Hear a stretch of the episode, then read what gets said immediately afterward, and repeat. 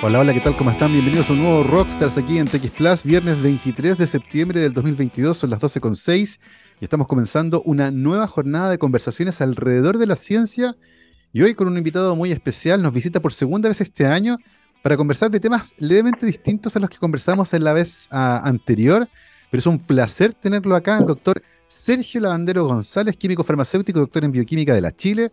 Se ha perfeccionado durante su carrera en el Reino Unido, en Países Bajos, en Estados Unidos y en Australia. Actualmente es profesor titular de la Facultad de Medicina de la Universidad de Chile y también de la Facultad de Ciencias Químicas y Farmacéuticas de la misma universidad. Director e investigador principal del Centro Avanzado de Enfermedades Crónicas, vicepresidente de la Academia Chilena de Ciencias y recientemente elegido Premio Nacional de Ciencias Naturales 2022.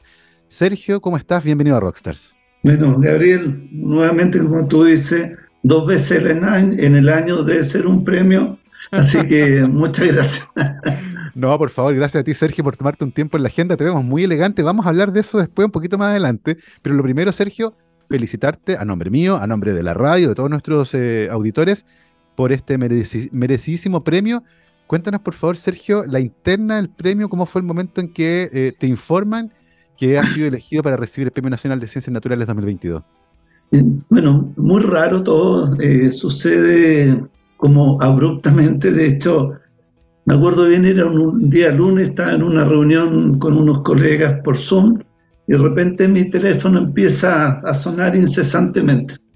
Y todo es como estos números raros, digo, debe ser una campaña publicitaria, no sé, pues, ofreciéndote un crédito, cambiarte de compañía telefónica. Me, me, decido ya después de varios contestar y me dicen profesor. Ya digo, si me dicen profesor, no creo que sea del banco. Ah, entonces me, me, me, dice, no, me dice, soy la, la, secretaria del ministro y él quiere conversar con usted al tiro. Así que me, me pone al teléfono y, el ministro, bueno, me, saluda y me dice que he sido galardonado con el Premio Nacional de Ciencia, me cuenta que en el, el comité que decidió esto, y me pregunta que dónde estoy, le digo yo estoy trabajando, pero me dice dónde físicamente, le digo yo estoy aquí en la Universidad de Chile, en el campus norte, entonces me dice, ¿se puede venir de inmediato? Ah, mm, le digo yo, sí, claro, le digo yo, por obvio, sí. Entonces, que me dice, justo los otros premios que hemos dado antes ha tocado la casualidad que han estado en el extranjero. Ah. Y, creo que sería interesante que, en realidad estuviera usted presente, así que véngase de inmediato, lo esperamos. Así que bueno, me fui manejando, tratando de llamar a, mi señora, a mi hijo, nadie me contestaba, digo yo. Entonces llego ahí al, al ministerio, bueno, me suben me saludó el ministro, bueno, y ahí me di cuenta que estaba el jurado, estaba, eh, ¿cómo se llama? Bueno, el ministro, estaba el, el anterior galardonado, el profesor Bocinovich, estaba la presidenta de la Academia de Ciencias, eh, la rectora de la Universidad de Chile y el rector de la Universidad Católica. Ellos fueron el... Y de hecho me preguntan, bueno, y que lo misma pregunta tuya. Pues. Yo le digo, bueno, yo trabajo en la enfermedad cardiovascular y casi me da un infarto. le digo, yo casi me da un infarto. De, y además que ocurra así todo tan rápido, así que... Y ya saludamos, conversamos brevemente y me dice, pasemos a la sala de lado. Y veo que en la sala de lado están periodistas, televisión, está todo armado y, y tú ves, la, y todo ocurre rápidamente, termina, nuevamente te empiezan como a entrevistar. Bueno, y ahí es como que tú dices, bueno, estoy viviendo un sueño en que no estoy despertando, algo raro, algo raro de esa manera ocurre, bueno, y, y se empiezan tus colegas, tus alumnos, gente en todas partes del mundo, porque hoy día las comunicaciones son increíbles. Eh, bueno, de hecho, una de las cosas que me ha caracterizado es que he formado más como 220 estudiantes profesionales, de los cuales 90 son estudiantes de doctorado, cerca de 25 postdoc, 40 magíster. Así que bueno, eh, estudiantes que durante estos treinta y tantos años que he hecho clase yo creo que conozco por año probablemente cerca de unos 300, 400 nuevos estudiantes y que te empiezan a escribir y, bueno, y empiezo a ir a algún lado. Así que bueno, mis colegas en el extranjero, porque yo tengo un cargo también afuera, se enteraron y en realidad es como una en, creciendo nunca había recibido tanto mail, tanto WhatsApp, tantos llamados. Así que bueno, volviendo a tu pregunta original, muy, muy emocionante lo que uno siente y como que te hace recapacitar y, mirar eh, para atrás cuando uno partió, porque cuando yo partí hace 35 años atrás, la ciencia en Chile era muy diferente. Yo, de hecho, fui de esa aquella generación que tuve que hacer tomar una decisión o hago mi estudio de doctorado en Chile o me voy al extranjero. Y de hecho ya lo había estado pensando, mi maestro formador, el doctor Mario Zapac, él era una persona que tenía mucho mundo, habíamos estado conversando el tema y, en ese entonces no habían becas de doctorado en Chile como las que conocemos hoy en día de Alanit o Fondeset. Mm. Y de hecho yo me quedé en Chile porque hay una institución que se llama Fundación Andes, que hoy día ya nadie la conoce, ni nadie sabe lo que es, pero un día, Gabriel, sería muy interesante hacer un programa del impacto que tuvo la Fundación Andes en Chile. Y para mí, siempre lo cito, es un ejemplo de cómo una institución privada hizo política pública en Chile. ¿Ah? Entonces, eh, yo fui de la segunda generación de becarios Fundación Andes. Se daban cuatro becas y, y Fundación Andes dio 100 becas. Y me acuerdo muy bien que nos dijeron, ustedes van a ser las semillas del mañana. Me acuerdo muy bien cuando nos dieron y, se fijaron ciertos estándares. Bueno, yo hice el, doctorado acá en la Universidad de Chile, pero también eh, nos recomendaron que hiciéramos una parte de la tesis fuera de Chile. Se acreditaron los programas de doctorado bajo estándares internacionales por comisiones que ellos hicieron. Entonces, cuando yo miro hacia atrás y me hace recordar el impacto de instituciones como la Fundación Andes, de mis formadores, que tuve diversos, el profesor Zapac, Arturo Ferreira, por mencionar algunos, eh, la persona que me impulsó a meterme en la parte cardiovascular, porque yo partí inicialmente en otra área, trabajando en la glándula mamaria y, y después me fui paulatinamente cambiando hacia el corazón. Y el responsable de eso eh, es un cardiólogo de la Universidad Católica eh, llamado Ramón Corbalán, que en realidad para mí fue un visionario. No solamente me impactó a mí, sino que impactó también a una joven generación de cardiólogos, como actualmente Jorge Jaril, Pablo Castro, por Luigi Gabriele, por mencionar algunos. Y ahí tú te das, cuenta del impacto que tienen ciertas situaciones en el mañana. Y también eh, cuando hacíamos ciencia era muy precario en Chile. De hecho, a mí me tocó con el doctor Zapac escribir el primer Fondesit. No teníamos casi equipamiento. Era, te digo, era. Ahora uno lo ve para atrás casi heroico cómo se hacían las cosas. ¿Ah? Eh, no, no, teníamos los sistemas de comunicación que tenemos hoy día. Cuando yo quería pedir una bibliografía, teníamos que mandar una tarjeta por correo. Por, a veces te contestaban, a veces no. Eh, eh, comprar reactivos no es como ahora, equipamiento. Y por eso, tanto hoy día que se hablan de 30 años, por, varias situaciones, pero también desde el punto de vista de la ciencia uno puede observar de cómo se ha ido construyendo y, de la visión que tienen que tener los líderes, en el sentido de, que independiente de los cambios de gobierno, uno tenga el timón y un rumbo súper claro donde llegar, porque creo que el establecimiento de CONICET en Chile fue algo fundamental. O sea, hoy día no podríamos tener el nivel de ciencia que tenemos en Chile, que en mi opinión es competitiva internacionalmente, eh, tanto en investigación, en innovación, en, en varias áreas. Si es que durante muchos años no se invirtiera se siguiera una trayectoria. Pero todavía siento así como eh, eso me hizo reflexionar todo esto, pero también agradecer a toda la gente joven que ha trabajado conmigo, conmigo que son muchos, ¿entiendes? Porque creo que hoy en día, desde que yo partí a lo que ahora, ha cambiado mucho también la forma como tú haces la investigación. Hoy día es mucho más colectiva, mucho más participativa, eh, más multidisciplinaria, más eh, incluso transdisciplinaria y, mi vida ha ido cambiando. Como eh, conocía, de hecho, yo miro para atrás, me gustaría tener conocimiento que tengo ahora o la realidad ahora para haber dicho, si pudiera viajar al pasado, haría algunos cambios.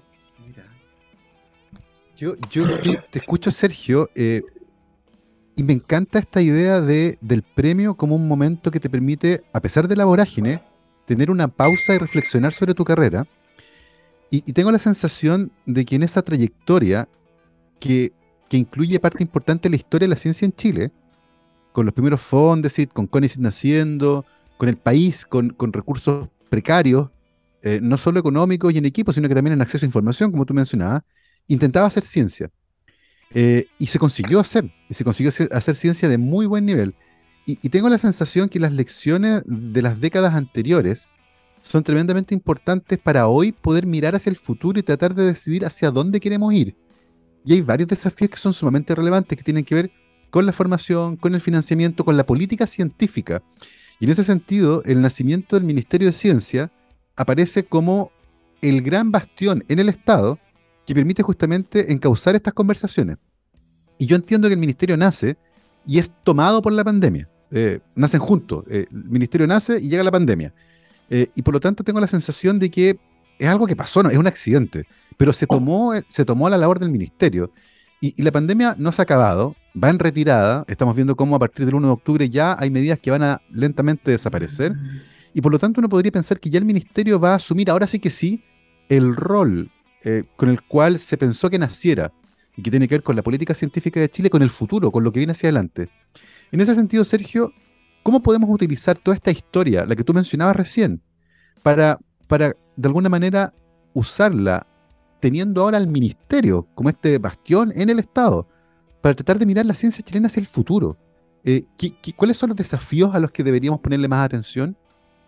Bueno, tú muy bien señalas, así que como probablemente fue la Fundación ANDE hace como unos 35 años atrás, con decir, 30 y tantos años atrás, yo creo que algo anhelado por la comunidad científica del país fue el establecimiento de un Ministerio de Ciencia con lo cual esto permitiera ordenar. Inicialmente teníamos un sistema muy disperso, sin poca claridad muchas veces de lo que queríamos, porque estamos hoy día frente a un mundo muy cambiante. Hoy día más que nunca demuestra que estamos, tenemos que tener flexibilidad, pero tenemos más que nunca tener una mirada de muy largo plazo.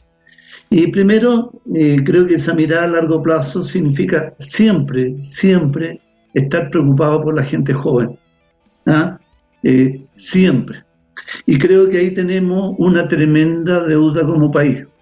Porque con buenas intenciones creo que hubo una que se formaran, aumentaran el número de doctorados en Chile, de hecho participó activamente, se mandó gente al extranjero, pero en mi opinión fue un plan que no fue bien pensado, porque tú no bastas solamente con mandar gente afuera, crear nuevas plazas, si simultáneamente tú no vas paulatinamente desarrollando capacidades, por ejemplo, la incorporación de jóvenes en la academia, la renovación de los cuadros de investigación, invertir en equipamiento, invertir en redes de colaboración internacional. Por lo tanto, tenemos que estar mirando siempre para el mañana. Y hoy día, por ejemplo, creo que hay desafíos, por ejemplo, hoy día mirar a Asia. Yo he estado seis veces en China y me tiene pero sorprendido de cómo un país tiene una mirada pero muy profunda en la ciencia y la innovación. Y, eso es lo que siento en Chile, que todavía somos subdesarrollados, en el sentido que cambian las autoridades de gobierno, es casi un cataclismo. De hecho, dentro de un mismo gobierno cambia un, un ministro. De hecho, estamos presenciando algo, tú mencionaste, el primer ministro Andrés Cople tocó una situación muy excepcional, pandemia social, tenía que hacer la instalación del primero. Y teníamos mucha esperanza eh, en Flavio Salazar, eh, él fue vicerrector de la Universidad de Chile, es un científico consolidado que tiene trayectoria, tenía claridad. Y lo puedo al menos manifestar muy personalmente, estoy preocupado del futuro, porque una de las cosas que el doctor Salazar se preocupó y que muchos nosotros compartimos es la necesidad de hacer inversión, subir esto que llamamos el diagnóstico que tenemos archihecho. Creo que ya llevo 20 años escuchando la misma canción, que mira que invertimos poco, que, el 03, que el 038. Bueno, y tenemos la promesa del presidente Boric, de hecho nosotros nos reunimos con él, me acuerdo, los directores de los centros FONDAP, y, él manifestó que su objetivo de gobierno iba a cumplir con la promesa del 1%. Entonces le dije yo, ojalá que sea el primer presidente que cumpla lo que promete, porque por lo menos hemos tenido una trayectoria de presidentes de todos los colores políticos, de derecha, de izquierda, de lo que sea, y, o, o ministro de Hacienda o de Economía, y somos los reyes del diagnóstico, pero ¿cuándo, vamos a pasar del diagnóstico a la acción? Entonces, una preocupación personal que tengo es que la salida del eh, exministro Salazar no signifique que no se vayan a cumplir la promesa que se nos hizo en la campaña del, del presidente Boric, que iba a ser el primer gobierno que al cabo de cuatro años y supuestamente este año nosotros ya deberíamos ver en el presupuesto una clara señal. Y uno entiende que hay dificultades económicas y que probablemente siempre te dicen, mira, hay otras prioridades, pero lo que he aprendido también cuando he viajado por muchas partes, que precisamente en estos periodos, cuando tú tienes una pandemia, cuando tienes, es cuando normalmente los países que tienen visión de futuro más invierten porque lamentablemente Chile no, nunca va a llegar a ser un país completamente desarrollado, y ya lo he dicho reiteradas veces, si no cumple dos objetivos. El primero, educación de calidad a todo nivel. Y el segundo, inversión en ciencia, tecnología, innovación y también en algo que nosotros no desarrollamos que se llama emprendimiento. ¿Ah? Entonces tenemos que tener claridad y no hay atajos. No hay atajos. En esto significa sistemáticamente preocuparnos de la gente joven, de sus condiciones laborales, preocuparnos que en la universidad efectivamente exista profesionalismo lo que se hace, porque nosotros somos un país pequeño, pero uno ve que hay cosas grandes que se hacen. ¿Te fijas? todo esto eh, también me hizo pensar esto cuando tú dices, eh, a mí me tocó, de hecho, cuando estuve en Fondesit, el primer proyecto Fondesit que se financió al PCR. Tú dices, eh, te digo, creo que me parece que era como el año 1990 y tanto, y en ese instante parecía casi un juguete para científico. Pero tú te das cuenta hoy en día Hoy día ya la sociedad, cualquier persona te dice, te habla del PCR. ¿Ah? Eh, lo, mismo de la pandemia que tuvo cuando afortunadamente me he preparado en esto. Mucha gente piensa que esto de la vacuna y cómo enfrentamos la pandemia fue mágico. Esto hay un trabajo sistemático, por ejemplo, hoy día cuando teníamos todas estas dudas de, los, de las personas enfermas de COVID y cómo tratarlas por ejemplo, el primer medicamento efectivo fue la dexametasona. Y la dexametasona se descubrió el año 1936. Cuando hablamos del PCR se descubrió alrededor del año 1900 y algo. Entonces, cuando tú dices, bueno, lo de las vacunas, estas vacunas que se hicieron tan rápido, la tecnología está hecha hace 20, 30 años. Entonces, en eso hay que tener, y cuando tú me hiciste la pregunta, nuevamente digo yo, visión de futuro, estrategia.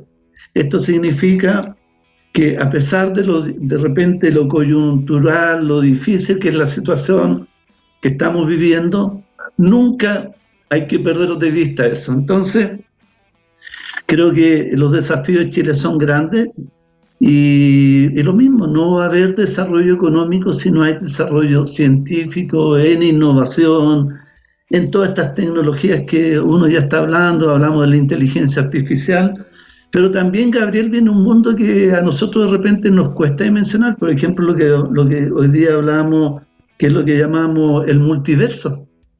Por ejemplo, hoy día uno puede pensar que probablemente en el futuro, no sé si lo alcanzará a ver, pero 10, 20, 30 años, eh, imagínate, por ejemplo, que Google desea hacer una universidad mundial, o Harvard. Entonces te pone un desafío, tú dices, ah, pero ¿cómo hacer? Pero tú puedes vivir la realidad virtual. Imagínate que yo me pongo, vivo, hago experimentos, simulo. Entonces, realmente si nosotros no tenemos esta visión, esta brecha que tenemos va a ser. Y nuevamente no podemos ser un país extractivista solamente. Te fijas, hoy día hablamos del litio, pero en el litio no sacamos nada con vender el litio, hagamos algo más con el litio. para que no volvamos a repetir lo del salitre, del cobre, el cobre, la mayor parte del cobre lo vendemos sin mucha tecnología, pero tú ves también que existe talento, porque todo, por ejemplo, este que he mencionado ya en varias entrevistas, esto Notco es, lo que llamamos una empresa que ya alcanzó una valoración de más de mil millones de dólares. Y eso se hizo en Chile. ¿eh? Y de hecho, cuando uno escucha a las personas, no hubo mucho apoyo local. ¿Ah? Entonces, a ese es mi llamado, Gabriel, y, y es verdad lo que tú dices, esto cuando obtienes estas metas te hace reflexionar de lo que hemos sido, de lo que hemos pasado, y, de repente yo les digo incluso a mis estudiantes, gente joven, es muy diferente del nivel que ellos están partiendo ahora del que partí yo hace 35 años. Claro, ha sido un, camino bien complejo y el futuro eh, que, nos convoca también hoy eh, parece que no es tan tan auspicioso como, como uno quisiera. Pero vamos a seguir conversando esto porque tengo la sensación de que van a estar pasando cosas muy interesantes con respecto a aquello, eh, de la política científica, de cómo nos, nos, organizamos para sacar el mayor provecho posible de nuestros cerebros. Al final tiene que ver con eso. Eh, esa aspiración de dejar de ser un país que vende cosas y pasar a ser un país que vende ideas. Yo creo que hay un salto tremendo eh, en lo que implica para el desarrollo del país. Son las 12.30, vamos a hacer una pequeñísima pausa musical y a la vuelta seguimos conversando eh, con nuestro invitado de hoy, el doctor Sergio Lavandero, profesor de la Universidad de Chile, académico de esa universidad, profesor titular y, por supuesto, Premio Nacional de Ciencias Naturales 2022. Mi querido Gabriel, vamos a escuchar a Patti Smith. Esto se llama Because the Night. Vamos y volvemos. 12 con 34, estamos de vuelta aquí en Rockstars de TX Plus, viernes 23 de septiembre del 2022. Y nos acompaña en esta jornada el doctor Sergio Lavandero, recientemente galardonado con el Premio Nacional de Ciencias Naturales 2022. Sergio, hemos estado conversando mucho sobre eh, ciencia chilena, sobre su pasado, sobre su presente y sobre su futuro. Y, en el futuro tenemos desafíos gigantescos. Y, tú que has vivido en muchos países, eh, muchos de ellos más desarrollados que Chile, eh, hay una característica común y es que la mayor parte del conocimiento nuevo en esos países se produce en el mundo privado, en la industria. Son las empresas las que absorben, de hecho, la mayor, la mayor eh, cantidad de eh, científicos jóvenes, científicas y científicos jóvenes. Y en Chile el escenario es al revés. son las universidades y el Estado los principales promotores de la producción de nuevo conocimiento. Y tengo la sensación de que se requiere un músculo político potente para cambiar ese escenario, para darle tiraje a la chimenea, para, por ejemplo, tener lugares donde nuestros científicos formados por Becas Chile fuera tengan donde insertarse, porque la academia no da abasto. ¿Cómo ves ese desafío, Sergio, particularmente entendiendo y conversando con respecto al rol que el Ministerio de Ciencia podría tener para tratar de cambiar este, este escenario pensando en los próximos, no sé, 20 o 30 años? Bueno, es un desafío clave. Yo, yo primero no, no creo las divisiones, porque mi opinión un poco artificial de ciencia básica, ciencia aplicada e innovación. Yo creo que primero es un continuo, ¿no? y que lo cual es como una aposta del 4% que algunos corren el primer relevo haciendo algunas cosas básicas pero es verdad lo que tú señalas, hay algo que llama poderosamente la atención, es la poca o escuálida participación del sector privado.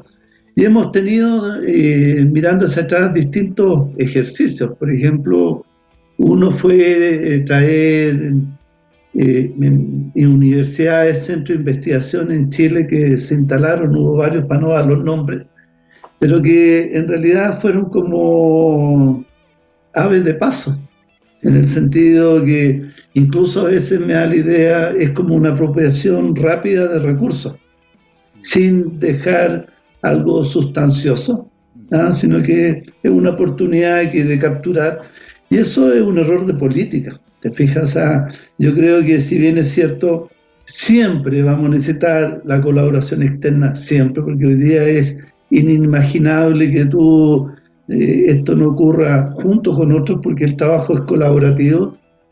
Y, se requiere primero estímulo de largo plazo y, también hay que entender que esto es un cambio cultural. Y cuando hablamos de cambio cultural, los cambios culturales no, corren, no ocurren de la noche a la mañana, no ocurren por una ley, ni una imposición. Y aquí creo que hay varios responsables. Uno, las propias universidades. Yo creo que la universidad hoy día está muy focalizada a, lo tradicional. Creo que tenemos, cuando yo he conocido otras realidades, por ejemplo, te mencionaba que eh, en otras universidades uno, eh, aparte de, formar profesionales, lo que se dedican es a formar emprendedores. ¿Ah? Por ejemplo, tú dices, ¿por qué es tan famoso el MIT? porque precisamente haces, ¿ah? entonces cuando tú estimulas eso, y esto significa también tener cuadros académicos diferentes de las universidades, que por un lado tener los tradicionales muy importantes, pero también eh, tener personas que sean sensibles a estos cambios que han ocurrido en el mundo.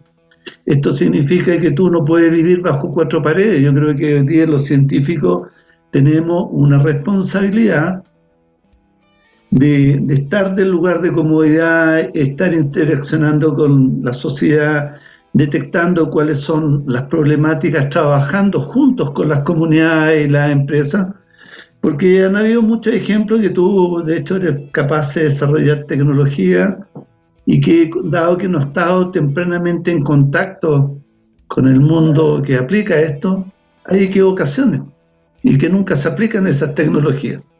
Entonces, yo, creo que primero hay una responsabilidad que eh, debe partir muy tempranamente. Por ejemplo, yo miro también hacia atrás, reflexionado, eh, hoy día el trabajo multidisciplinario es fundamental, pero la pregunta dice, ¿cuándo partimos la multidisciplina en la universidad o deberíamos partirla en el colegio en los primeros años de vida? ¿Ah? De hecho, me han invitado profesores de ciencia y digo yo en medio fome porque se juntan entre ellos, es el mismo club. Entonces digo yo, ¿cuándo se van a juntar con el club del otro lado de la humanidad de ciencias sociales? Porque tú aprecias que eh, uno va cambiando y va aprendiendo. Yo el hecho de, yo actualmente dirijo un centro de excelencia en enfermedades crónicas que está formado por la Universidad de Chile, la Universidad Católica, pero honestamente hacemos la multidisciplina y, he estado, he aprendido mucho de otras áreas que nunca pensé que iba a aprender. Por ejemplo, he aprendido mucho de la epidemiología, de la salud pública, eh, la importancia que tuvo. Entonces, eso requiere cambio. Primero, cambio en la educación nuestra, por eso le atribuyo tanta importancia a la educación a todo nivel, desde temprana, media, tardía, universitaria, pero también crear lo que tuve de ejemplo en otros países. Por ejemplo, Israel es un país que invierte mucho en ciencia y tecnología, siendo un país más chico incluso que Chile o del tamaño que tiene, pero ahí tú puedes ver que hay una asociación público-privada importante. Y eso también lo ve en otros lados, por ejemplo, he estado en China. China, uno le sorprende lo que está haciendo China, o sea, cómo está invirtiendo China en el... Y yo, por ejemplo, creo que nosotros deberíamos, por ejemplo, formar científicos que vayan a trabajar a China. ¿Dónde está ese plan? Eh, nosotros deberíamos formar gente o enviar gente a China o al Asia. ¿Entiendes? Entonces, en eso creo que hace falta una mirada de, de un salto al futuro y nuevamente podemos avanzar grano a grano como esto, pero tenemos que, nosotros en química hablamos de un salto cuántico. El salto cuántico eh, es cuando nosotros entendamos que primero se requieren cambios culturales, cambios en la educación, en el sector productivo, eh, en inversión del Estado, política, porque cuando tú ves también, por ejemplo, toda esta, yo fui vicerrector de la Universidad de Chile, por ejemplo, para hacer spin-off tenemos leyes que son casi de la colonia, lo cual tú, en las instituciones públicas, tú no puedes hacer lo que se llaman spin-off o emprendimiento, y si lo llegas a hacer son de bajo magnitud. Entonces, si tú quieres estimular el desarrollo y, y la innovación, el desarrollo económico, eso es lo que tenemos que hacer, invertir en la gente joven. hay, hay muchísimos desafíos para un país como el nuestro.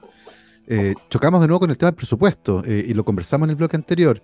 Este, no es un problema de este gobierno ni del anterior, sino que es un problema de Estado a esta altura. Y hemos escuchado la misma cantinela en los últimos 20 años, el presupuesto, y está igual, pegado ahí, estancado.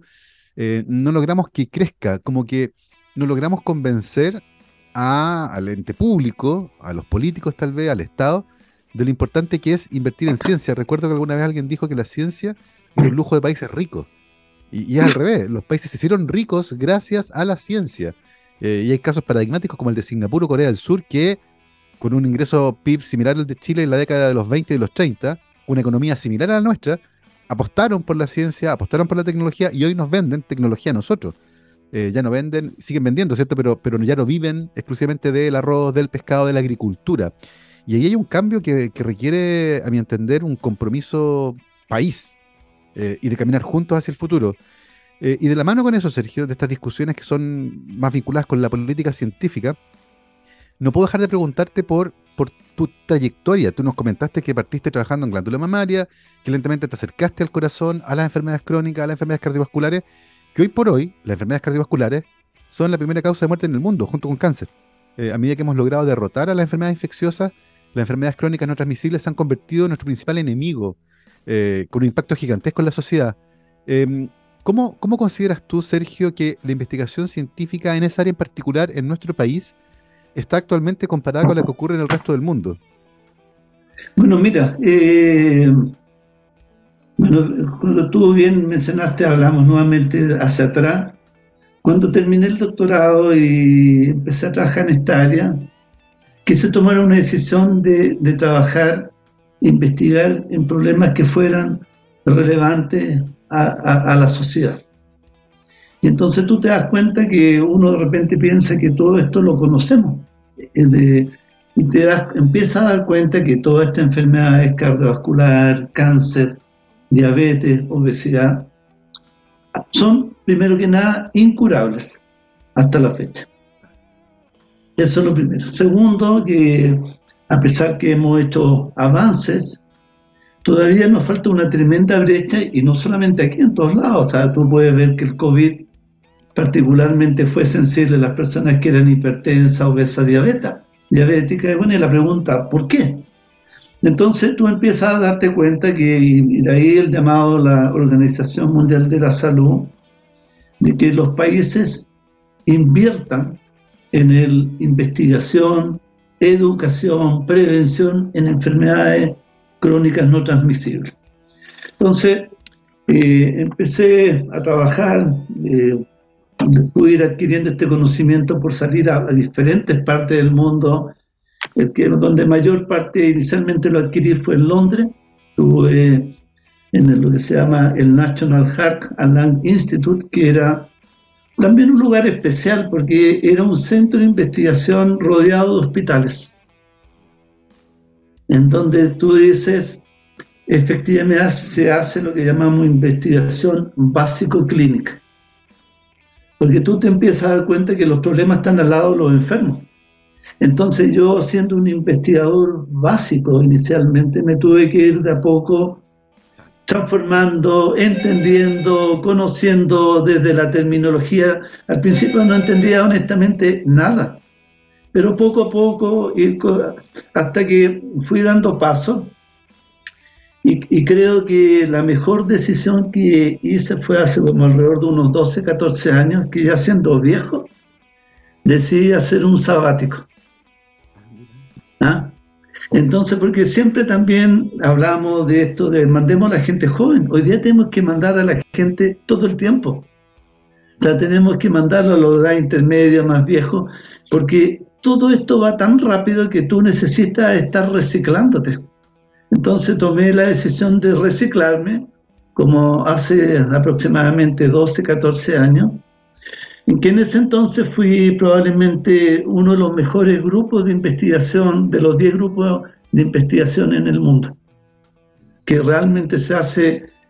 Y, lo otro que ya no fui como estudiante, fui como académico, por lo tanto me, me pude vivir de cómo una institución pública de calidad tiene planes para el mañana. De hecho, ahí aprendí que ellos tienen planificado prácticamente más allá del 2050. ¿Ah? Entonces tú dices, wow, es una institución que tiene siete premios Nobel. Fueron los que descubrieron lo que sabemos del colesterol, pero bueno, llegué a un grupo que era muy, eh, muy bueno. Y ahí aprendí que también de cómo el financiamiento, del nivel de, de financiamiento, de cómo se hace.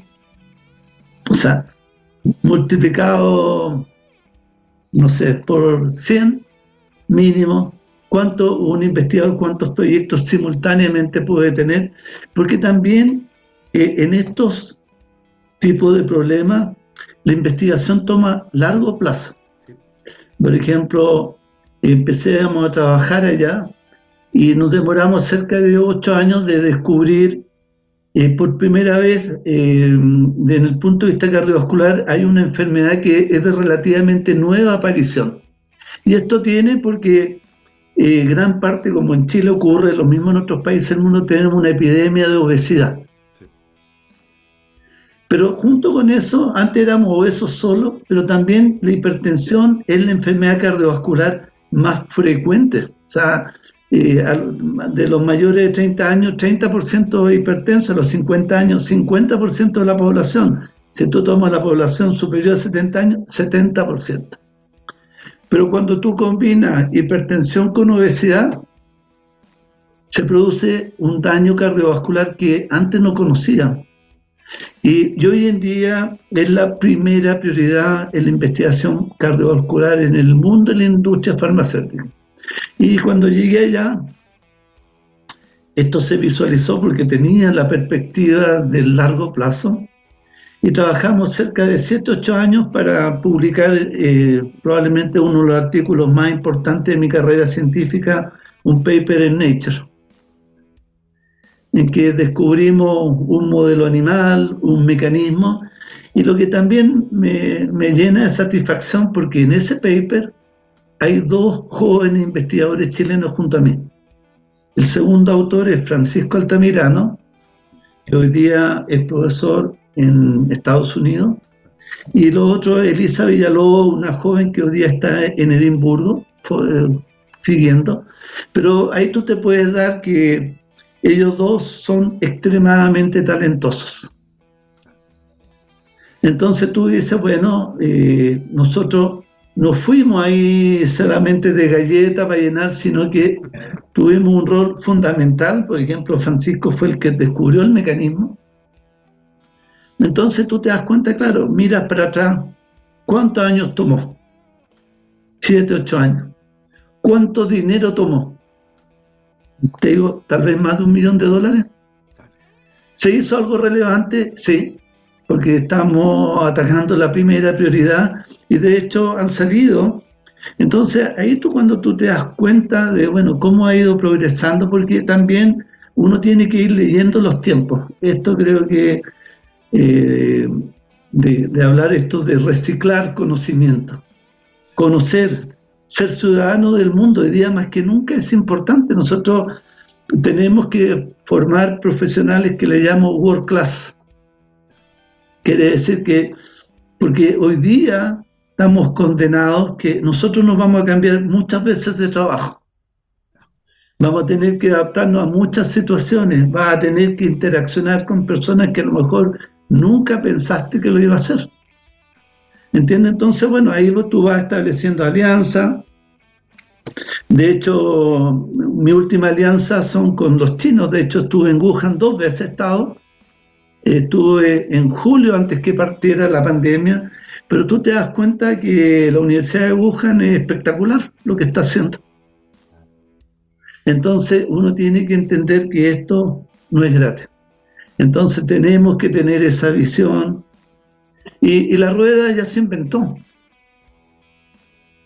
¿Entiendes? Eh, eh, es tomar cómo nosotros nos adaptamos, leemos, cómo, la política, hacemos una política con visión, con liderazgo. Y al final del día lo que necesitamos, Gabriel, son líderes. Líderes que tengan esa capacidad de repetir el ejemplo de la Fundación Andes, porque esa fue una institución privada de beneficencia extranjera. Yo me pregunto de, ¿no podremos tener fundaciones que, que hayan aporte de, empresarios chilenos que hagan lo, que imiten lo que hizo la Fundación Andes. No podremos tener gente como Ramón Corbalán que tuvo un tremendo impacto en mí y en otras personas. ¿Te fijas? Entonces, esos son líderes. Los líderes son los que cambian el mañana. Sí. Es una, una reflexión tremendamente importante, sobre todo considerando los tiempos que vivimos, eh, de la conversación, eh, Sergio, queda la sensación de que hay muchísimo trabajo por hacer. Eh, en un momento que es particularmente incierto, hay una crisis económica en ciernes, hay conflictos bélicos que están ocurriendo actualmente, que, aparentemente no van a bajar en su magnitud. La economía mundial viene saliendo de una pandemia que fue tremendamente disruptiva con todos los mercados. Em, pero la vida sigue y, por lo tanto el ímpetu para tratar de avanzar, de mejorar, tiene que seguir ahí. Eh, me, gustó mucho el énfasis que le pones también a la educación.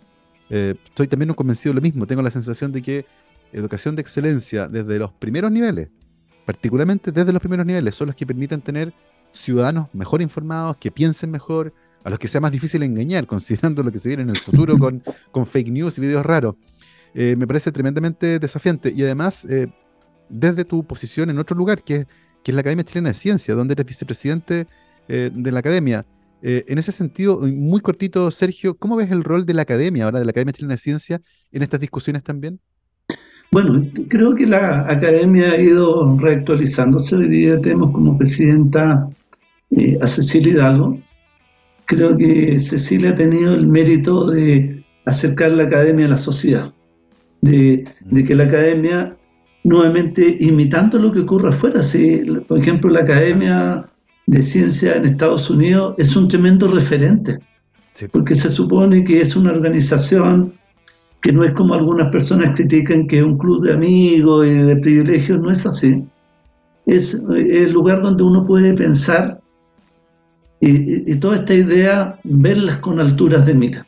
Mm. Entonces creo que eh, la academia eh, estamos en un proceso nuevamente de readecuación, de una mirada de futuro, eh, y creo que tiene que cumplir un rol fundamental como ser mm. un, lugar de independencia, porque esa es la gracia que tiene la academia, son independientes, no, no nos debemos a nadie, solamente lo que queremos es, tú, ahí tú no llegas porque eres de la universidad tal o del grupo tal, es simplemente, normalmente es por mérito.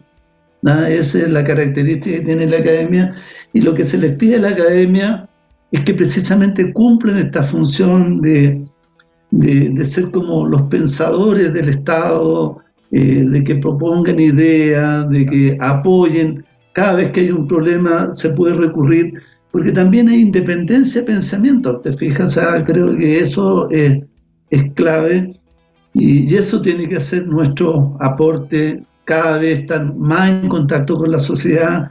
También la academia desarrolla algo, la academia joven, porque también hay una división en que tenemos como un semillero de los que pueden ser en el futuro. Y eso es el camino, sí, nuevamente, esto es como, lo vuelvo a repetir, es una aposta de 4%. Claro. Nosotros estamos corriendo, no sé, la segunda carrera, tenemos que entregar el testigo. Hay gente joven que lo haga mejor que nosotros. Te fijas que lleve eh, de este salto cuántico. Tal cual. Ese es el anhelo, el anhelo que todos tenemos, ¿cierto?, para el futuro de la ciencia en Chile, entendiendo también el impacto y la relevancia que tiene. Son las 12.57 y estamos terminando así esta muy entretenida y profunda conversación con nuestro invitado de hoy, el doctor Sergio Lavandero González, profesor titular de la Universidad de Chile, director e investigador principal del Centro Avanzado de Enfermedades Crónicas, vicepresidente de la Academia Chilena de Ciencias y además el más reciente galardonado con el Premio Nacional de Ciencias Naturales Sergio, como siempre, un placer conversar contigo y muchas gracias por habernos acompañado. Bueno, gracias y espero tener una tercera vez. No sé si este año a lo mejor el otro. Por supuesto. De seguro te vamos a tener nuevamente acá, Sergio. A ti que estés muy bien. Gracias, que estés. Chao. Chao, chao. Nosotros nos vamos como siempre con eh, música y efeméride. Un 23 de septiembre, pero de 1949, nació el jefe, The Boss. Bruce Springsteen nació ahí en New Jersey, Estados Unidos tremenda trayectoria, lleno de éxitos y de ese almanaque de éxitos, de ese baúl de éxitos, vamos a escuchar hoy Glory Days. Cuídense, que tengan buen fin de semana. Chao, chao.